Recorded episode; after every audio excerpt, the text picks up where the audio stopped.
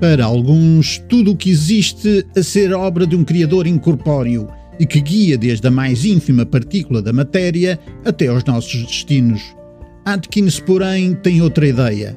É por isso que nos faz percorrer tanto a mecânica clássica como quântica, da termodinâmica ao eletromagnetismo, da conservação de energia às constantes fundamentais e ainda nos revela como a matemática nos pode ajudar a descobrir as estruturas da realidade e as suas leis naturais.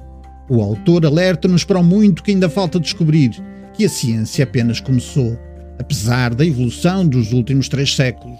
Mas o caminho faz-se caminhando, e há um lado prazeroso inerente a todo o processo que leva ao conhecimento. Como diz Francis Bacon, referenciado pelo autor, todo o conhecimento e assombro, que é a semente do conhecimento, é uma impressão do prazer em si mesmo. Ao longo do seu trajeto, a ciência teve revoluções, mudanças profundas e foi desafiando o senso comum e as verdades tidas como dogmas, e vai-nos oferecendo vislumbres cada vez mais próximos da verdade. Aristóteles, Copérnico, Galileu, Newton, Einstein e tantos, tantos outros. Reescrever, reinterpretar e ir mais além. Eis o desafio que a ciência se propõe em cada época e Atkins pretende ajudar-nos a dar esse passo em frente e confrontar-nos com uma das maiores questões da nossa existência: como algo pode surgir do nada sem intervenção externa.